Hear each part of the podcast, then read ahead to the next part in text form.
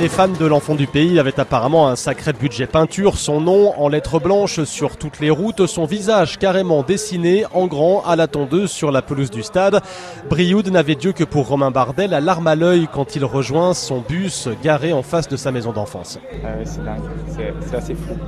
Voilà, ça fait 19 ans que je fais du vélo et de repasser là, c'est mon grand destin et c'est vrai que c'est un sacré clin d'œil. Et bien sûr, ça me redonne le sourire et, et on a besoin quand ça va pas très bien de, revenir aux racines et c'est tout ce dont j'avais besoin. Oubliez un peu euh, les claques reçues euh, depuis le début du tour, c'est 3 minutes 20 de retard au général qui ne pèse pas bien lourd le temps d'un 14 juillet à domicile. Ça reste une figure pour Brioude J'avais fait une sortie avec lui à l'époque où il était encore au club de Brioude avec d'autres collègues, mais par contre il était toujours devant déjà. Ici c'est la star du coin quoi. Alors lui aussi a eu droit au soutien de ses proches et à son bain de foule à l'arrivée, mais c'est presque devenu la routine.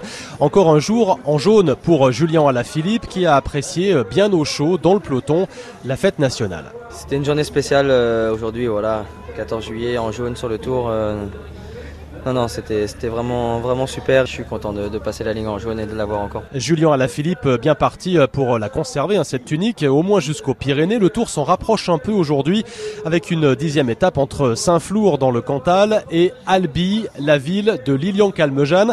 Alors à son tour d'avoir les honneurs du local de l'étape et pourquoi pas mieux? J'aimerais gagner n'importe quelle étape euh, sur le tour, mais c'est sûr que celle d'Albi, c'est forcément s'il y en a une à gagner, c'est celle-là pour moi, mais c'est pas. Je prends ça plutôt comme un privilège de passer trois jours à Albi, d'arriver et de partir de ma ville, plutôt que de me mettre la pression inutilement, parce que faut que tout soit aligné, mais passer trois jours à Albi, je sais pas si je revivrai ça euh, au long de ma carrière. Trois jours, car après une arrivée ce soir et avant un départ mercredi de la préfecture du Tarn, le peloton aura enfin droit demain à sa première journée de repos.